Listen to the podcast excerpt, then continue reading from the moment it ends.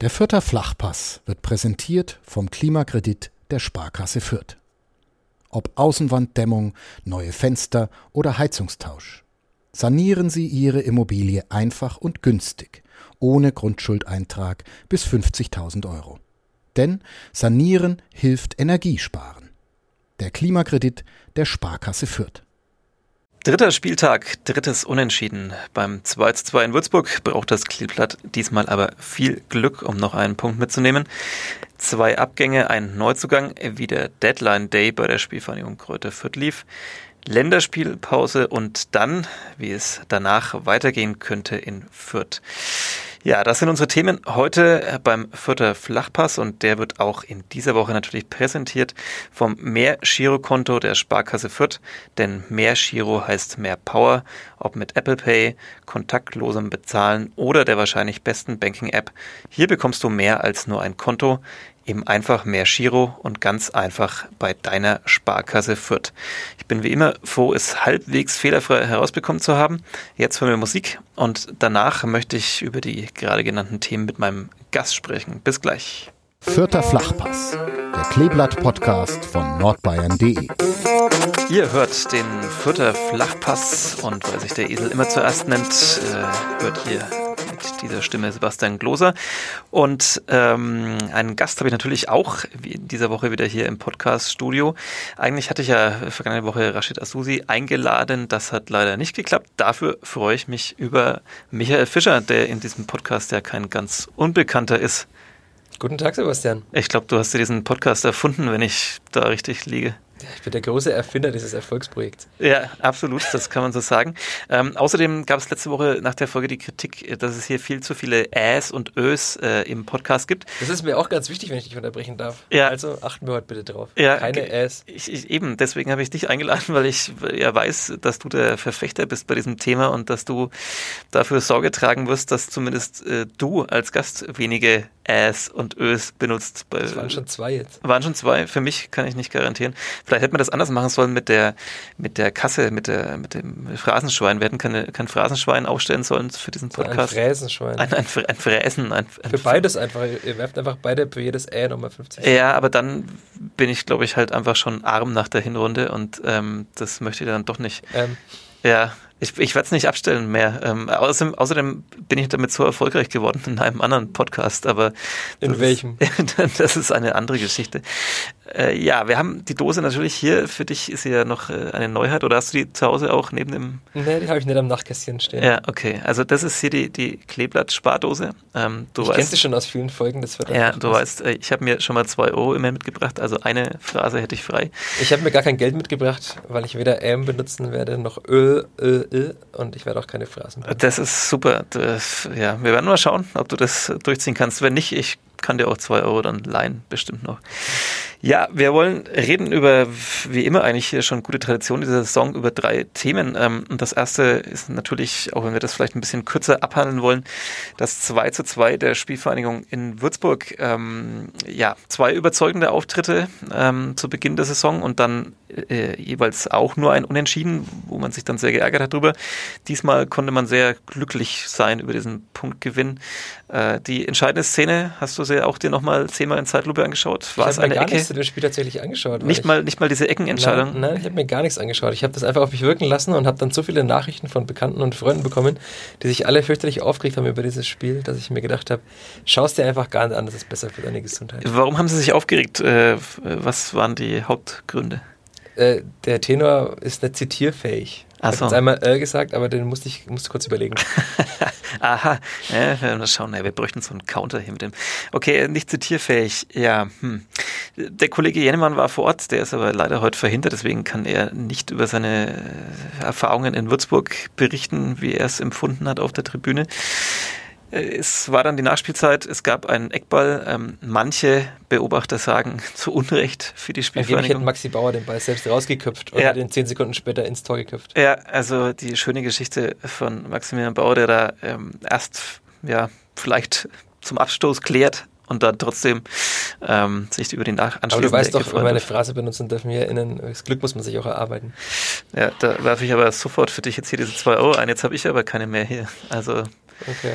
Die Spardose füllt sich, das freut mich oder freut dann vor allem diejenigen, die am Ende den Inhalt dieser Spardose bekommen. Wir haben ja, vielleicht spenden wir es an die Spielvereinigung, dann haben wir mehr Geld. Das könnten wir auch machen, aber ich glaube, das war nicht äh, Sinn des Ganzen hier. Ich glaube, wir werden eher was äh, Karitatives finden. Also abgesehen davon, dass die Spielvereinigung natürlich auch viele äh, schöne Projekte wahrscheinlich äh, fördert, ähm, die gut sind. Aber zum Beispiel einen guten Fußball in der zweiten Bundesliga. Ja, äh, auf den wollen wir kommen und dann vor allem später noch ein bisschen kommen. Ähm, wenn schon deine Inhalte nicht zitierfähig waren aus den Nachrichten, die du bekommen hast. Dann es war halt eine generelle Unzufriedenheit über die Spielweise der Mannschaft herauszuhören. Und das habe ich ja in allen Texten, die ich danach drüber gelesen habe und mich unterhalten habe mit Bekannten, auch immer wieder bestätigt bekommen. Es war halt einfach kein gutes Spiel.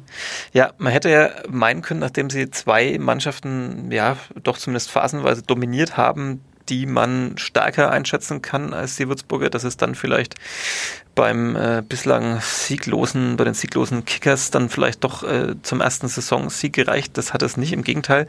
Ähm, die Spieler und der Trainer waren auch sehr selbstkritisch. Also das haben, glaube ich, auch die Beteiligten nicht so viel anders gesehen, als du es gerade geschildert hast aus deinen WhatsApp-Gruppen oder wo auch immer das war. Ähm, man war sehr unzufrieden mit der Leistung und äh, ja, Stefan Leitl hat gesagt, was man jetzt machen wird, trainieren, trainieren, trainieren. Das haben sie aber in der Woche davor wahrscheinlich auch gemacht. Das haben sie auch gemacht. Mit wenig Spielern. Ja, mit etwas wenig Personal, darauf kommen wir dann auch gleich noch, ähm, ob sich das so viel verändert dann in, in der Länderspielpause.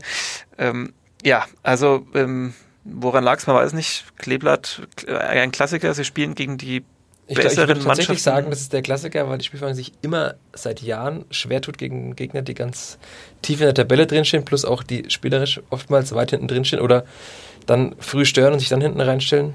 Würzburg hat ja dann geführt, dann stellen sie natürlich noch mehr hinten rein. Noch dazu der Trainerwechsel in Würzburg vor dem Spiel war wahrscheinlich eine Wundertüte. Kling, kling. du wolltest keine Phrasen benutzen, jetzt sind wir hier nach wenigen Minuten schon bei zwei und ich habe aber nur ein, zwei Euro-Stücke gehabt. Mehr hier. Ja, okay, wir, wir merken das, ich werde es hier notieren. Ähm, also der Gast, es kann jetzt sein, dass ich als Gast hier arm werde. Natürlich, natürlich. Ich bin ein junger Redakteur. ja, du musst, du musst es eben hinbekommen, ohne die Phrasen. Ähm, Nee, also das war, ja. ich hatte das genauso erwartet, dass das Spiel so läuft. Die Spielform war sehr oft ein Aufbaugegner. Das, man wirft zwar den Vierter Fans oft vor, dass sie pessimistisch sind. Das wollte ich gerade sagen. Der fränkische Pessimismus haut da aber gleich aber ordentlich zumindest durch. hat sich dieser Pessimismus immer wieder bestätigt in den letzten Wochen und Monaten und Jahren eigentlich schon, dass gegen den Tabellenletzten, der bislang keinen Punkt geholt hat und glaube ich auch kein Tor geschossen hat, Würzburg. Nein, die haben kein Tor geschossen vorher. Ähm, mit einem neuen Trainer, die Spieler sehr motiviert sind, sich den neuen Trainer zu zeigen Plus dazu kommt, dass die Spielvereinigung es nie schafft, drei gute Spiele am Stück zu schaffen. Mhm, Was mhm. immer wieder, es gab zwei gute Spiele, dann gab es immer wieder ein schlechtes Spiel. Also wenn man hoffte, es wird besser, dann wird es wieder schlechter. Das trifft wahrscheinlich auf viele Mannschaften zu, aber ähm, ja, ist interessant. Ich meine, so gesehen kann es dann eigentlich nur besser werden. Wir kommen zum, kommen noch später auf das Programm nach der Länderspielpause. Insofern äh, könnte der Ausblick dann rosig sein, wenn es danach geht, dass das äh, Kleeblatt mit den Mannschaften unten der Tabelle mehr Probleme hat als mit denen, die oben stehen. Ähm, ja, ähm, also natürlich auf jeden Fall ein Rückschlag. Man hat wahrscheinlich gedacht, nach den Leistungen, die man da zu Beginn der Saison gezeigt hat, ähm, oder wir sind immer noch beim Beginn der Saison, aber die ersten zwei Spiele, die ja wirklich auch, auch spielerisch sehr ansehnlich waren über weite Strecken. Aber eben nicht mehr. Das ist ja das Problem daran. Die, die ist, äh, der Abschluss äh, sozusagen daran mangelt es, das ist immer das große Thema. Ähm, das war jetzt vielleicht sogar weniger das Problem in Würzburg. Ähm, da konnte man dann vielleicht eher froh sein, was man aus den Möglichkeiten gemacht hat. Aber ähm, ja, wie gesagt, plötzlich ein, ein Rückschlag, ein spielerischer, auch bei dem Herr Gotha war es sehr kritisch, was die eigene Leistung und die Leistung der Mannschaft anging, der Kapitän. Ja, man weiß nicht, es war eine schwierige Trainingswoche. Das, das wurde vorher geschrieben. Es waren wenig Spieler da, manche angeschlagen. Äh, ich glaube, vielleicht aber auch ein, ein selbstverschuldetes Problem, womöglich. Womöglich. Natürlich waren einige Spieler verletzt, aber also es hatten ja viele Fans darauf gehofft, dass doch noch ein paar Spieler kommen. Wir werden da gleich nochmal drüber sprechen. Aber wenn halt nur noch 14 Spieler fit sind, aber jetzt auch noch keine 10 verletzt sind, dann deutet das wahrscheinlich darauf hin, dass der Kader einfach zu klein ist. Man kann dann zumindest mit 14, da braucht es keine höhere Mathematik, nicht mehr 11 gegen 11 im Training spielen lassen. Ja, mit ein paar roten Karten vielleicht. Ja, mit ein paar roten Karten. Ähm, glaubst du, dass man, und wir kommen jetzt dann damit würde ich auch sagen, zum berühmten Deadline Day, der, der wir nehmen am Dienstag auf, äh, einen Tag hinter uns liegt. Ähm, glaubst du, es ist der finanziellen Gesamtsituation geschuldet, dass man eben jetzt da sich auch kein, kein Aufgebot von, äh, was weiß ich, 25 Spielern leisten will, ähm, so wie es dann andere tun? Also ich würde zu Rashid Asusi nicht unterstellen, dass er keine Lust hatte, Spieler zu verpflichten. Er hätte es mit Sicherheit gerne gemacht. Es gab ja immer wieder auch Gerüchte über Spieler, die angeblich laut Transfermarkt.de und so weiter schon längst entführt gewesen wären, die sich aber alle dann für die Konkurrenz entschieden haben. Und natürlich hätte er wahrscheinlich gerne Spieler geholt, aber er wollte wahrscheinlich auch Spieler holen, die er brauchen kann und nicht nur Spieler für die Breite. Da kann er ja tatsächlich für, für den Trainingsbetrieb kann er auch Spieler aus der U19 oder U23 nach oben ziehen, was ja auch gemacht wurde in der vergangenen Woche zumindest mit zwei Spielern. Und offenbar sind die Kassen bei der Spielverein tatsächlich einfach komplett leer. Also wenn er die Kasse aufmacht, rasch oder so, wird er da nichts sehen, außer den Boden der Kasse offenbar. Vielleicht sollten wir doch noch unsere Spardose hier.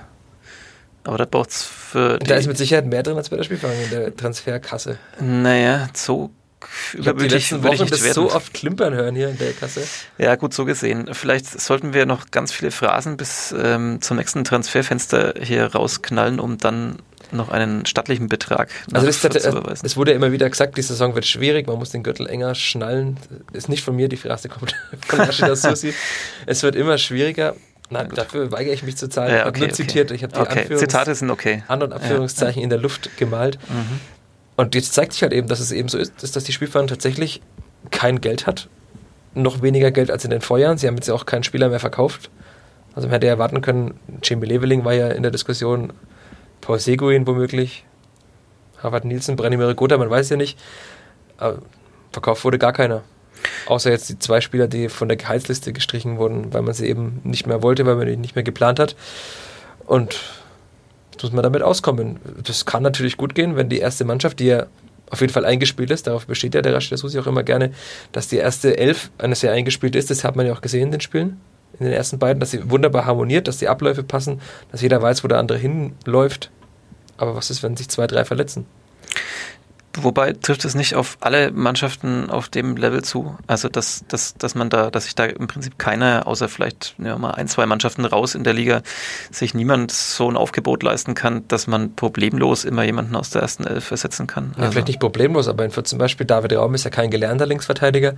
Stefan Leitl hat am vergangenen Jahr noch gesagt, er wird auf jeden Fall jetzt Linksverteidiger fest spielen, da ist er eingeplant, aber es gibt keinen sogenannten Backup, es gibt keinen Ersatz für ihn. Also es gibt keinen Spieler im Aufgebot der Spielfahrer, der der Ersatz von David Raum sein könnte. Also wenn er sich verletzt oder wenn er womöglich sogar nach vorne rutschen würde in, auf die offensive Außenbahn, wo ja auch nicht das Überangebot herrscht, dann gibt es keinen mehr hinten links.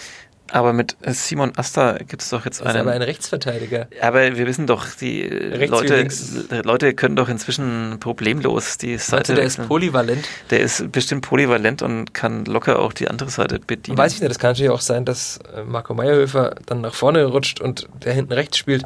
Wobei Simon Asta, den du jetzt angesprochen hast, der einzige Neuzugang der Spielvereinigung, gestern Abend noch kurz vor Transferschluss vermeldet, ja auch aus einer Verletzung kommt. Das muss man ja gerade dazu sagen. Also die Spielvereinigung kann sich auch nicht einen U20-Nationalspieler leisten, der topfit ist, weil dann wird er nicht zur Spielvereinigung wechseln. Dann wird er womöglich beim FC Augsburg zumindest im Aufgebot in der Bundesliga stehen.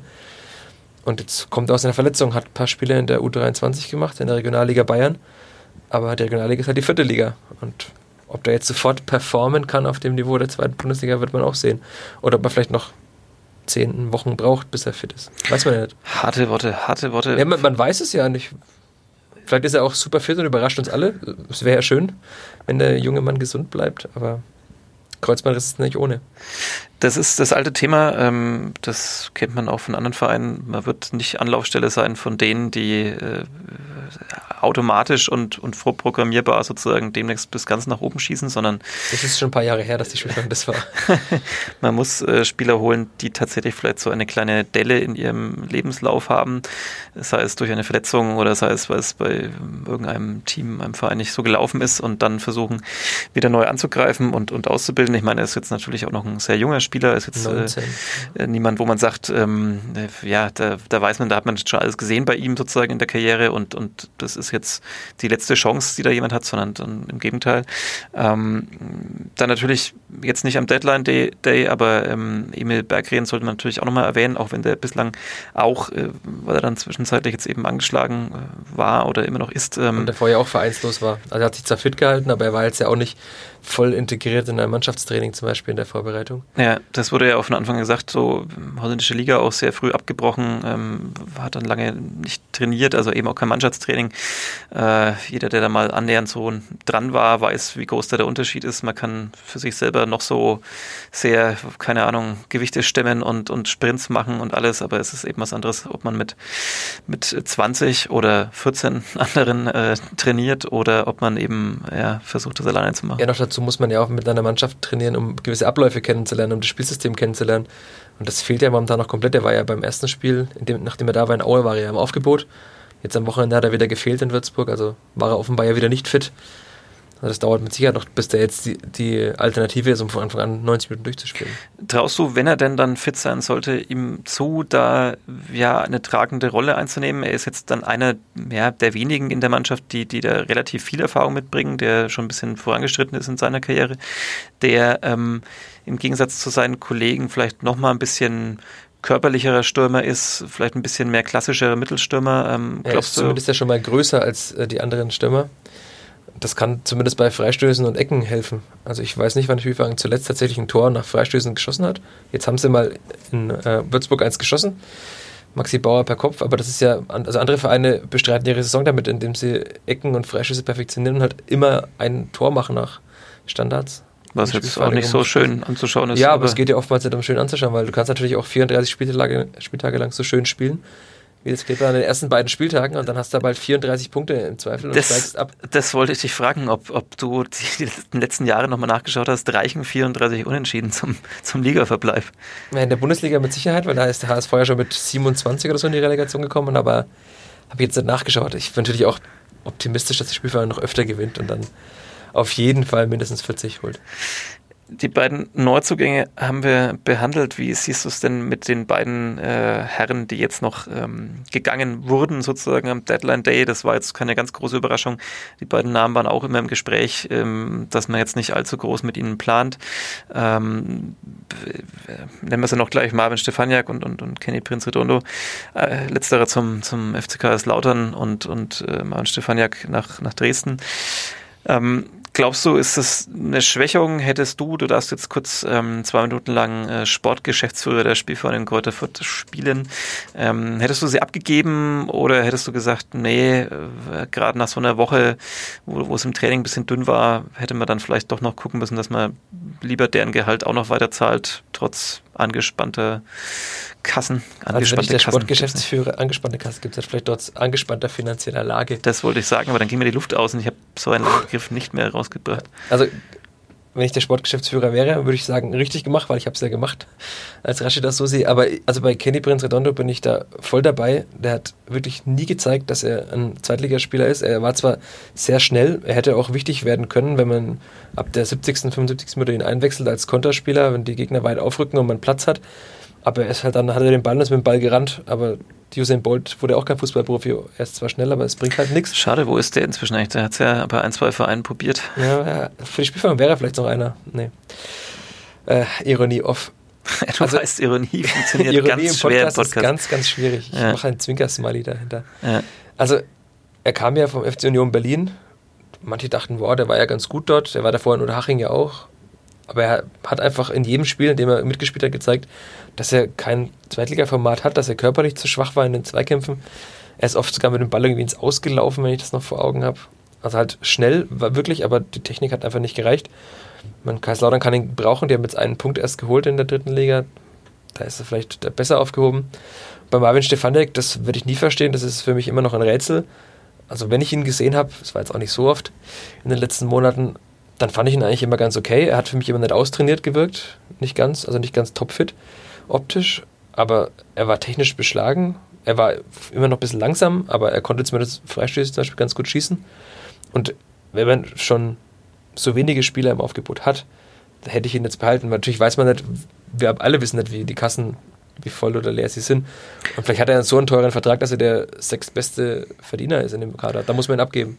Ja, und man natürlich jetzt auch wenig Einblick hat, wie das Zwischenmenschliche vielleicht dann war. Also er war ja zuletzt auch wirklich nicht im Aufgebot. Er war ja, ähm, also ich erinnere mich an das Geisterspiel zum Beispiel vergangene Saison gegen HSV und so weiter und dann noch gegen Heidenheim war ich auch im Rundhof. Da war er immer auf der Pressetribüne schick angezogen, aber er hat keine Rolle gespielt und zuletzt war er ja nicht mehr, mehr im Aufgebot, obwohl die Mannschaft weniger Auswechselspiele hatte als erlaubt. Mhm.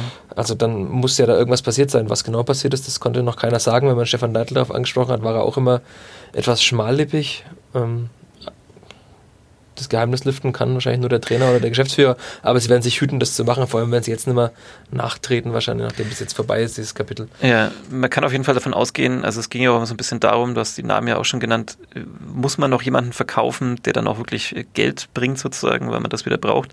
Ähm, das wurde jetzt nicht getan, weiß man nicht, lag es daran, dass die passenden Angebote einfach nicht da waren oder lag es daran, dass man dann doch vielleicht auch gesagt hat, okay, man blickt auf die Mannschaft, man will sie nicht irgendwie zerreißen, man hat auch wichtige Säulen abgegeben sozusagen im, im Sommer oder äh, aus verschiedensten Gründen sind Spieler nicht mehr da. Ähm, also vielleicht muss man ja gar keinen Spieler verkaufen, indem man das Gehalt von Marco Caligiuri, Maximilian Wittig, Keita Ruel plus Stefanek plus Redondo einspart. Vielleicht ist das ja auch schon so viel Gehalt, dass man dafür jetzt noch einen Spieler verkaufen muss. Das kann natürlich sein und vielleicht hat man dann auch gesagt, okay, vielleicht müssen wir da auch ein bisschen ähm, bei allem, wie man immer auf die Finanzen gucken muss, vielleicht muss man dann trotzdem in dem Fall die Mannschaft zusammenhalten. Also ob sie es dann verkraft hätte, verkraftet hätte oder verkraften würde in den nächsten Wochen und Monaten, ähm, einen Paul Seguin dann zu verlieren oder einen der anderen, die du schon genannt hast, ähm, ist ja dann die andere Frage. Also wie viel gewinnt man dann wirklich, wenn man dann vielleicht die Fantasiesumme zwei Millionen äh, dafür einstreicht, aber dafür halt äh, sich ein wichtiges, Achtung, ja, Puzzleteil der Mannschaft ähm, äh, sozusagen abgibt. Und vor allem verliert man noch viel mehr Geld, wenn man halt in den Abstiegskampf gerät, in der Fernsehgeldtabelle zurückfällt und im schlimmsten Fall sogar absteigt. Wir werden es jetzt natürlich niemals hier prophezeien würden, aber Niemals. Ich habe schließlich die Spielvereinigung auf Platz 8, glaube ich, äh, getippt. Ich weiß schon gar nicht mehr. Ich glaube, der Kollege Jennemann hat Platz 10. ich jetzt, enthalte äh, mich eines Tipps, sonst werde ich wieder hier beschimpft. Schade, ähm, schade. Wo du doch jetzt da wärst, könntest du doch Ich kann gerne abgeben. was sagen, aber dann, ja. dass Susi noch mit mir spricht, weiß ich nicht. Na, Platz? Ich sag 17. 17? Ja. Ei, ei, ei, ei, ei, ei, ei. Da habe ich mir einen Experten eingeladen hier. Äh, lass uns schnell drüber hinweggehen. Ähm, ich bleibe weiter bei meinem achten Platz. Ich glaube, dass äh, alles gut wird ähm, nach diesen. Ich lasse mich gerne lügen starten. Äh, ja, kleinen Anlaufschwierigkeiten.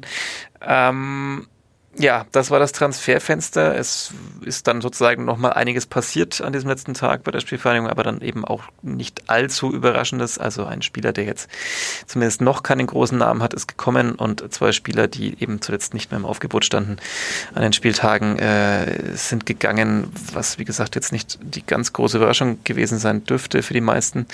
Ähm, lass uns zu unserem dritten Tagesordnungspunkt hier noch kommen und äh, vorausschauen. Jetzt ist Länderspielpause. Ähm, die kommt ge gefühlsmäßig für nie jemanden immer zum schlechten Zeitpunkt, weil alle sagen dann immer, das ist gut, da können wir jetzt noch mal ein bisschen uns neu justieren, ein bisschen nachdenken. Die angeschlagenen Spieler können vielleicht zurückkommen ähm, äh, bis zur nächsten Partie. Ähm, die Frage ist, wird es danach so viel besser? Es geht danach weiter gegen den Hamburger Sportverein. Er derzeit Platz 3 in der Tabelle. Und gerade noch Sven Ulreich vom FC Bayern verpflichtet als Torwart. Mal eben Mal nebenbei. Eben nebenbei. Äh, danach äh, geht es gegen Kiel, äh, aktuell Platz 1 äh, in der zweiten Und auch klug verstärkt, wie man momentan sieht. Und das dritte Spiel danach ist äh, Hannover 96 aktuell Platz 2 in der Tabelle. Also das Programm hat es zufällig so gewollt, äh, dass man jetzt drei naja, gut, ob das jetzt wirklich dann die Schwergewichte sind in der Liga, weiß man natürlich immer erst später. Ob es zum Beispiel Kiel, ob die ähm, noch viel länger da oben bleiben werden. Hamburg und Hannover hat man natürlich irgendwo da oben einsortieren dürfen, wahrscheinlich wie immer. Ähm, ja, machst du dir Sorgen, weil es jetzt gegen diese Vereine geht oder bleibst du bei deiner Theorie von vorhin, dass es eben gerade gegen die Mannschaften oben ja alles besser wird jetzt? Also wenn man sich ein bisschen zurückerinnert, die Spielverein hat ja neben dem, äh, neben dem Spiel in Nürnberg, das Derby, das Geisterspiel, ja noch ein Spiel gewonnen in diesem Jahr. Das war das Spiel gegen den VfB Stuttgart. Ein Verein, von dem alle dachten, dass er souverän durch die Liga marschieren würde, dass er in Fürth auch keinerlei Probleme hätte. Die Fürther haben die beherrscht und haben 2-0 gewonnen. Weil es halt eine Mannschaft ist, die spielen will. Das ist der HSV auch. Hannover ist auch spielstark. Sowas liegt der Spielfang immer mehr. Aber natürlich kann es sein, was passiert, wenn jetzt wirklich mal nochmal Seguin ist ja gegen in Aue umgeknickt, deswegen war er wahrscheinlich auch angeschlagen. Wenn er zum Beispiel ausfällt als Spielgestalter, wenn David Raum als Linksverteidiger oder in der Dreierkette als Linksaußen zugestellt wird, dann ist das ganze Offensivspiel lahmgelegt. Das werden die gegnerischen Trainer und Scouts ja ganz gut analysieren. Ob es dann Stefan Leitl schafft hat, irgendwie einen Plan B aufzustellen, weiß ich nicht. Ähm, das kann jetzt gut laufen, es kann aber auch passieren, dass man aus den drei Spielen nochmal einen Punkt holt und dann hat man nach sechs Spielen vier Punkte. Das ist dann schon sehr bitter. Und man muss halt das alles vielleicht mal übergeordnet auch sehen. Also 13 Spiele, glaube ich, waren es im Jahr 2013, bilde ich mir jetzt ein. Du hast es gerade so nebenbei ja. gedroppt, dass du gedroppt. sagtest, dass außer dem Pokalspiel noch äh, und dem Derby. Genau, Pokalspiel war ja das, dieser souveräne Sieg in der Verlängerung. Dann hatten wir das Derby in Nürnberg 1 zu 0 durch David Raum und dann 2 zu 0 gegen den VfB Stuttgart im, am 28. Februar oder so war es, am 29. Februar, Ende Februar. Dann gab es ja noch ein Spiel in Kiel im März und dann kam die Corona-Pause und, und dann in den Geisterspielen danach gab es eben nur diesen einen Sieg. Ist jetzt keine Bilanz eines Aufsteigers, würde ich mal sagen, in der zweiten Bundesliga. Eines Zwei Aufsteigers nicht, aber vielleicht eines durchschnittlichen Naja, also ich glaube in der Rückrundentabelle, die habe ich jetzt nicht mehr vor, Kopf, äh, vor Augen, weil die ist ja jetzt auch schon irrelevant mittlerweile. Aber da war die Spielfang auch weit hinten drin. Wenn man nur zwei Punkte, äh, zwei Siege holt und ein paar Unentschieden, glücklich, das dann ist man jetzt also der, der, der Trend is not your friend. äh, ähm, kling, kling, kling, kling.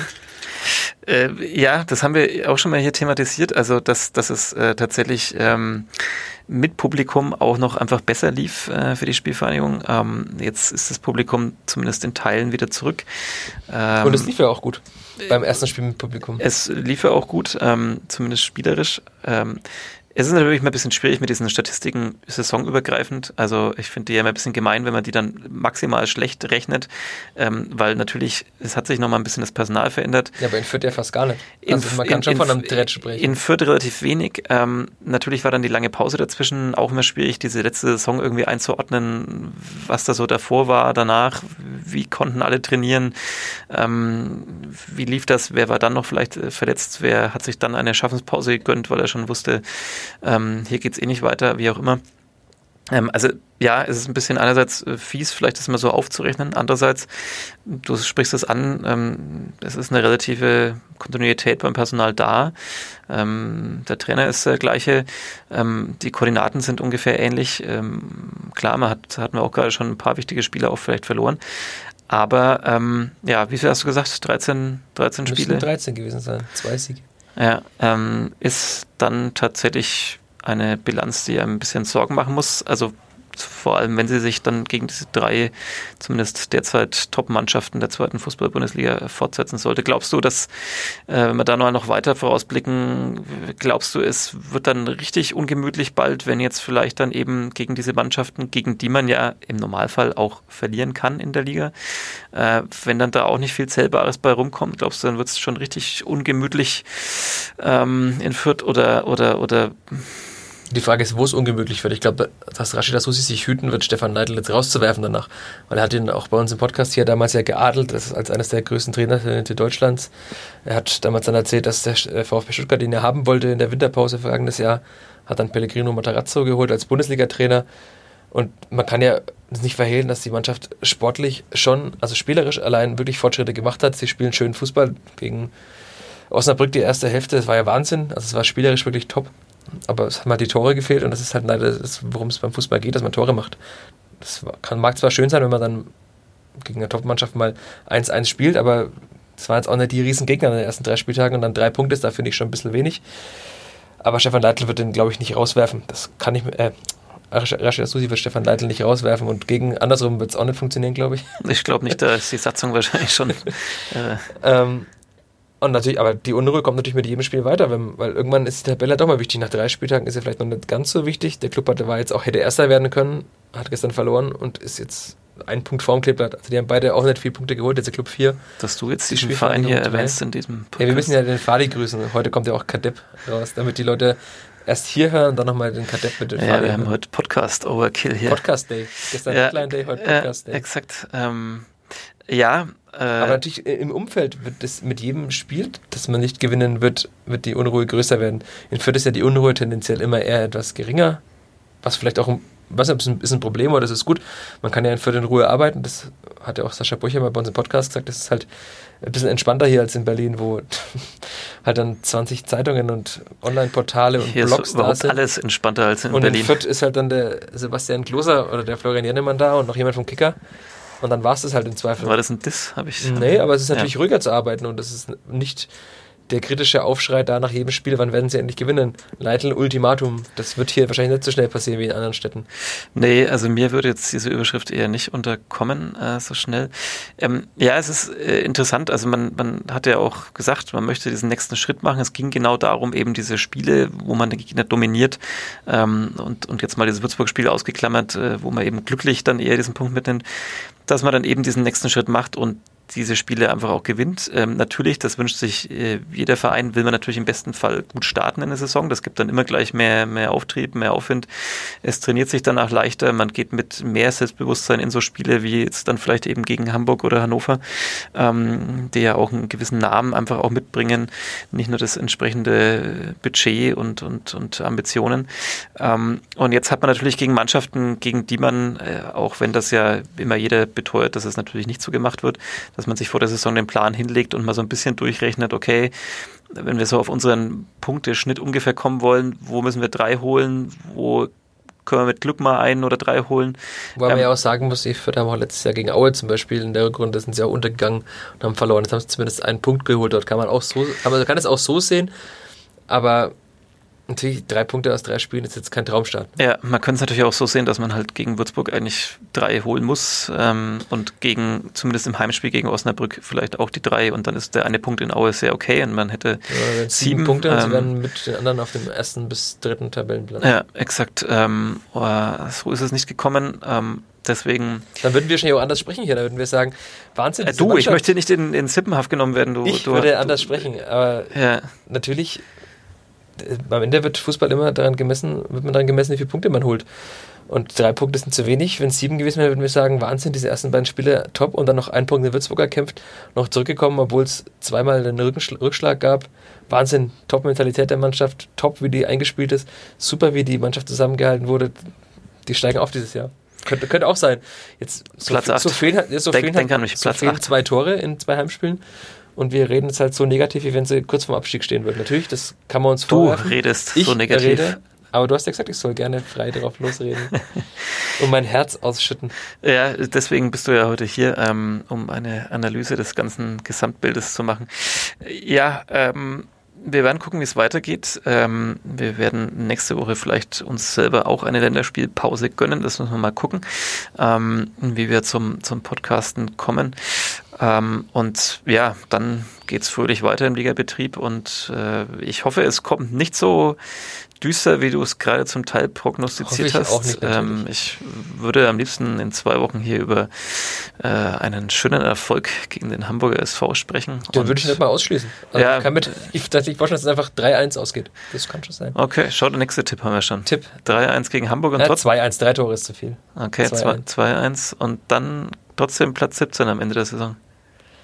Ich bleib dabei. Das wird sehr schwer. Wir haben jetzt gar nicht drüber geredet, über die Struktur der Mannschaft zum Beispiel. Das muss man vielleicht auch mal mit anderen Menschen besprechen, die dafür Verantwortung haben. Es ist halt eine sehr junge Mannschaft und ich kann mir vorstellen, im Abstiegskampf, wenn es zu einem kommt, ab dem 25. Spieltag, dass es halt dann schwer ist, wenn man keine Führungsmentalitätsspieler hat, wenn Mergi Maffrey vielleicht noch länger ausfällt. Sascha Brücher ist dann vielleicht der Einzige, der wirklich mal lauter wird und dann hat man halt eine Mannschaft aus 18 bis 22-Jährigen, manchmal noch 25-Jährigen. Kann Aber natürlich schwierig werden. Könnte natürlich auch ein Vorteil sein, weil man vielleicht nicht so viele dabei hat an Bord hat, die äh, schon all dieses Schlimme erlebt haben und dann immer sofort denken, oh Gott, und ja, jetzt noch eins, noch ein Tischschlag und dann äh, wird alles nicht. noch schlimmer. Ist es nicht vielleicht gut, dass die da Das kann, kann man befreit? natürlich auch so sehen, aber es hat schon sich oft gezeigt, dass halt die viel zitierten Mentalitätsspieler da schon einen Unterschied machen können, wenn sie mal auf dem Platz mal dazwischenhauen, wenn sie mal einfach mal trotzdem, auch wenn es unfair ist, mal einen Gegner einfach mal umhauen und, um mal ein Zeichen zu setzen. So geht es ja im Fußball auch oftmals. Na, das, das, ich werfe hier nichts ein, ich weigere mich. Ich mache dir einen dritten Strich, ich zahle alles nach für dich hier. Ja, das ist gut, du verdienst ja auch mehr als ich. ist das so? Das ist so. Das kann ich an Sicherheit grenzender Wahrscheinlichkeit sagen. Aber Du bist ja auch erst 18, da muss man ja Fast, nicht so viel verdienen. Fast, fast, fast. Ich bin schon älter als, die, als Matt Yusuf Torlak, zumindest der am Wochenende der U23 gespielt hat. Äh, ja, Ich sehe schon, ich werde dich heute nicht mehr auf den optimistischen noch Stunden, Pfad. noch stundenlang äh, philosophieren, aber es ist ja kein Philosophie-Podcast, sondern ein Fußball-Podcast. Das ist korrekt und äh, den wollen wir an dieser Stelle auch beenden. Ich merke ja, ich werde dich heute nicht mehr auf den Pfad der Optimisten führen, auf dem ja ich immer traumtänzerisch locker wandel und äh, den gute Laune Bären spiele, der denkt, dass immer alles gut wird. Da werden die User wieder meckern. Ähm, ja, das ist ja, das ist ja auch gut. Ähm, Aber das, ist ein gutes Stichwort. Die User können gerne noch kommen in unsere äh, Facebook-Gruppe zum Vierter Flachpass. das ähm, habe ich auch letztes Mal wieder erwähnt und, und hoffe, dass da immer auch noch äh, mehr dazukommen. Ich habe Ähm, heute Vormittag jemanden freigeschalten schon wieder. Es kommen immer wieder Menschen nach. Das ist schön, das ist schön. Und, und wenn Sie dann in dieser Gruppe sind, dann natürlich sind Sie auch herzlich eingeladen zu diskutieren, äh, können äh, Michael Fischer da, dafür beschimpfen, dass er ähm, sozusagen so pessimistisch äh, heute hier war in dieser Folge und können äh, mich, Sebastian Klose, dafür loben, dass ich den gute Laune Bären spiele. Oder beschimpfen, dass du zu viele Amps benutzt hast. Oder das. Ähm, oder mich einfach dafür halt eben beschimpfen, dass ich ähm, fern von jedem Realismus ähm, mich bewege. Äh, ja, kann man sich dann überlegen. Also ähm, hier der Aufruf, man kann sich in der Gruppe gerne beteiligen, kann natürlich auch immer Wünsche äußern, wen wir denn mal hier einladen sollen. Das ist in Corona-Zeiten etwas schwieriger, muss ich gleich dazu sagen. Hier im Studio äh, geht's nicht aktuell mit Fußballprofis, aber trotzdem gibt's da ja auch Möglichkeiten. Also ähm, Wünsche, Themenvorschläge, Ideen, äh, vielleicht ja auch von nicht aktuellen Beteiligten. Äh, das gab es ja in der letzten Saison auch immer mal wieder. Zum Beispiel die Folge mit Mike Büskens, die man sich ja auch immer noch jederzeit äh, bei Spotify nachhören kann. Sehr empfehlenswert. Oder auch bei äh, iTunes natürlich. Äh, und wo kann man noch Podcasts hören? Du bist doch der Podcast-Junkie. dieser. Ja, Und natürlich in jedem Podcatcher eurer Wahl und ihrer Wahl. Ja, oder natürlich immer in diesem Fall auf nordbayern.de, denn da findet man logischerweise auch den Flachpa Flachpass. Äh, Letzte Woche Kloblatt, jetzt ja, ich irgendwie, irgendwie dem, gehen mir hier, das ist also. Es ist zu warm hier, das ist eindeutig, weil wir in Ja. diesem schallisolierten Raum ja, zu zweit sind, die Aerosole schweben nur durch die Luft. nee, das hoffentlich nicht. Wir sind ja außerdem jeden Tag werden wir getestet hier, bevor wir den Ja, Verlag betreten und deswegen sind wir eh sauber. Äh, ja, vielen Dank fürs Zuhören. Äh, abonniert diesen Podcast auf den gerade genannten äh, Portalen und Plattformen und schreibt gerne was in die Facebook-Gruppe ähm, beim Vierter Flachpass und gerne auch was zu dieser Folge. Wir stellen uns dann dem Ganzen eben in der nächsten Woche oder spätestens in der übernächsten. Michael, äh, vielen Dank. Dass Sehr du hier gerne, warst. Sebastian. Ähm, es war ein Vergnügen, auch wenn ich mir Sorgen um deinen Gemütszustand mache, aber das wird schon jetzt wieder. Mir geht's sehr, sehr gut. Na dann ist doch alles gut. Ist ja Länderspielpause jetzt. Kein Grund, sich aufzuregen. Ja, so, so soll es sein. Vielen Dank äh, fürs Zuhören. Das war der vierte Flachpass. Bis zum nächsten Mal. Ciao. Mehr bei uns im Netz auf nordbayern.de.